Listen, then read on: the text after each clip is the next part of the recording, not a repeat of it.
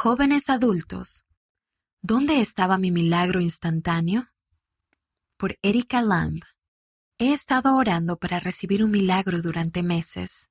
En septiembre de 2019 me sometí a una cirugía de los senos nasales y hubo una complicación inesperada que hizo que perdiera el funcionamiento de un ojo. Tuve una cirugía de urgencia para intentar reparar el ojo dañado y mi cirujano estaba convencido de que sanaría completamente en tres meses. También recibí varias bendiciones del sacerdocio en las que todas las veces se me prometió una recuperación total. No obstante, esos tres meses llegaron y se fueron y nada cambió. Se me ha prometido la sanación varias veces, pero he tenido cirugías programadas que se cancelaron y otros contratiempos y decepciones, y mi ojo aún está lejos de sanar. Esta experiencia me ha traído meses de lucha mental, emocional, espiritual y física. No obstante, cada vez que me dan una bendición, siempre se me promete que sanaré.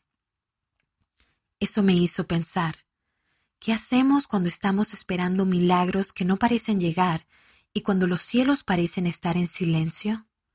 ¿Cómo podemos avanzar cuando estamos atrapados en una de esas zonas intermedias en las que la vida nos pone a veces? He estado pensando en esta pregunta durante un tiempo, intentando entender mi situación. También he estado pensando en todos los milagros sobre los cuales he leído en las Escrituras. Estudié todas las veces que Jesús llevó a cabo un milagro o sanó a alguien durante su ministerio.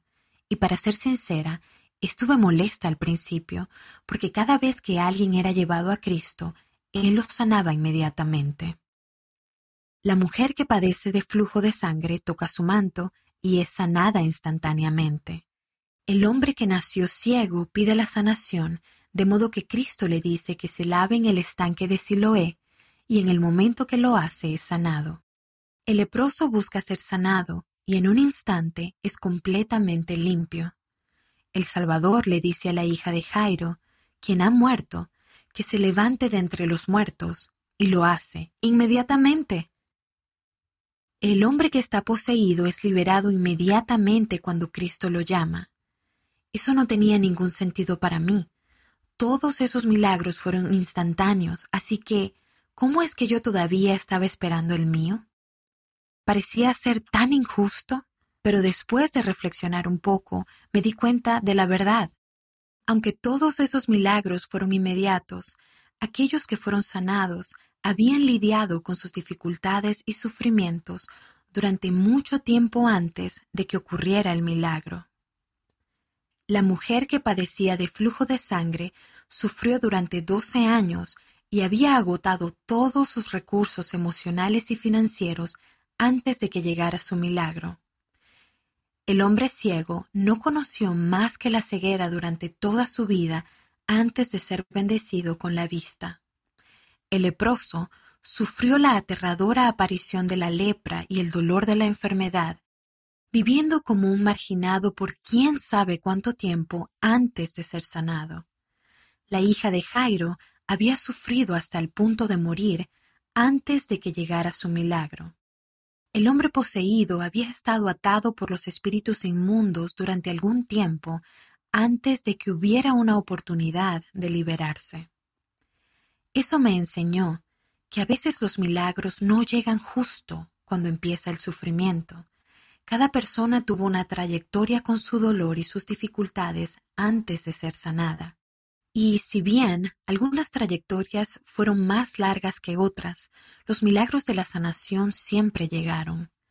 Ojalá supiera cuánto durará mi trayectoria con esta prueba, pero tal vez no saberlo es la finalidad.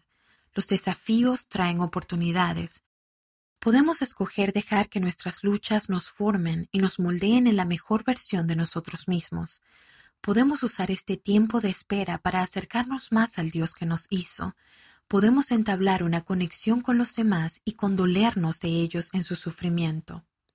Siempre tenemos una oportunidad para el bien, el crecimiento y el desarrollo cuando estamos esperando un milagro. Me aferro a la esperanza y a la fe de que mi milagro de sanación llegará, y que un día las promesas que he recibido se cumplirán. Pero mientras tanto, puedo estar presente en mi trayectoria con este dolor. Puedo usar este tiempo de espera para llegar a ser mejor, más sabia, más fuerte, más amable, más paciente y más humilde.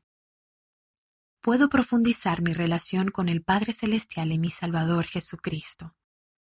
Independientemente del milagro o de la promesa que puedas estar esperando ahora mismo, sin importar cuánto tiempo hayas estado esperando, no pierdas la esperanza. Cualquier cosa que el Padre Celestial te haya prometido llegará. Pero los milagros llegan en su tiempo y no en el nuestro. No pierdas la esperanza en Él. No pienses que los cielos están en silencio. Él está preparando el camino para ti. Céntrate en el presente y haz lo que puedas para avanzar hoy en tu trayecto, paso a paso. Continúa aferrado a la esperanza mientras esperas tu milagro. Llegará. La autora vive en Utah, Estados Unidos.